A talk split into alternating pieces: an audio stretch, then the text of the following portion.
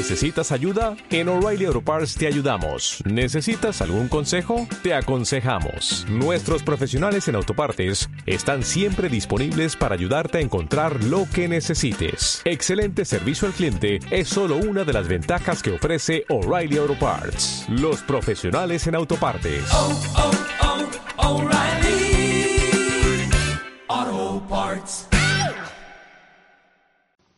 El buscador. Esta es la historia de un hombre al que yo definiría como un buscador.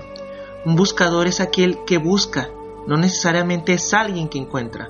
Tampoco es alguien que sabe lo que está buscando, es simplemente para quien su vida es una búsqueda. Un día, un buscador sintió que debía de ir hacia la ciudad de Camir.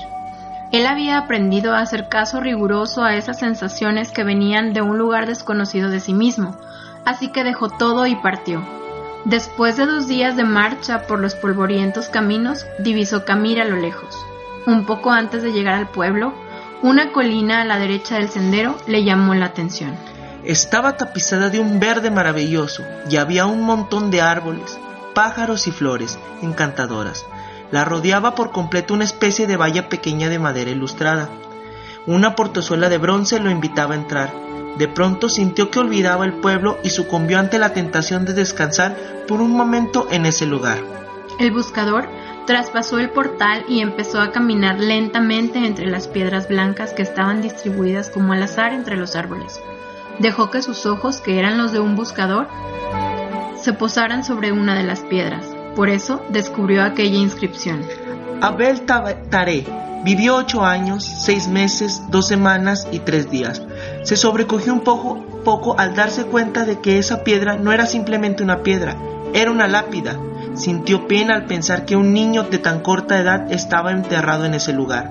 Mirando a su alrededor, el hombre se dio cuenta de que la piedra de al lado también tenía una inscripción. Se acercó a leerla. Decía, Yamar Calib vivió cinco años, ocho meses y tres semanas. El buscador se sintió terriblemente conmocionado. En ese hermoso lugar era un cementerio y cada piedra una lápida. Todas tenían inscripciones similares, un nombre y el tiempo de vida exacto del muerto. Pero lo que lo contactó con el espanto fue comprobar que el que más tiempo había vivido apenas sobrepasaba 11 años. Embargado por un dolor terrible, se sentó y se puso a llorar. El cuidador del cementerio que pasaba por ahí lo miró llorar un rato en silencio y luego le preguntó si lloraba por algún familiar. No, ningún familiar, dijo el buscador. ¿Qué pasa con este pueblo? ¿Qué cosa tan terrible hay en esta ciudad? ¿Por qué tantos niños muertos enterrados en este lugar? ¿Cuál es la horrible maldi maldición que pesa sobre esta gente, que lo ha obligado a construir un cementerio de chicos? El anciano sonrió y dijo, Puede usted serenarse, no hay tal maldición. Lo que pasa es que aquí tenemos una vieja costumbre. Le contaré.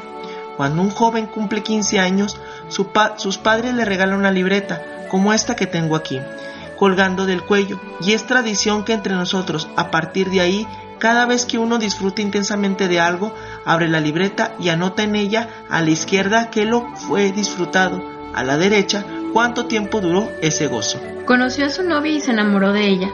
¿Cuánto tiempo duró esa pasión enorme y el placer de conocerla? Una semana, dos, tres semanas y media. Y después, la emoción del primer beso. ¿Cuánto duró? ¿El minuto y medio del beso? ¿Dos días? ¿Una semana? ¿Y el embarazo o el nacimiento del primer hijo? ¿Y el casamiento de los amigos? ¿Y el viaje más deseado? ¿Y el encuentro con el hermano que vuelve de un país lejano? ¿Cuánto duró el disfrutar de estas situaciones? ¿Horas? ¿Días? Así vamos anotando en la libreta cada momento cuando alguien se muere. Es nuestra costumbre abrir su libreta y sumar el tiempo de lo disfrutado, para escribirlo sobre su tumba.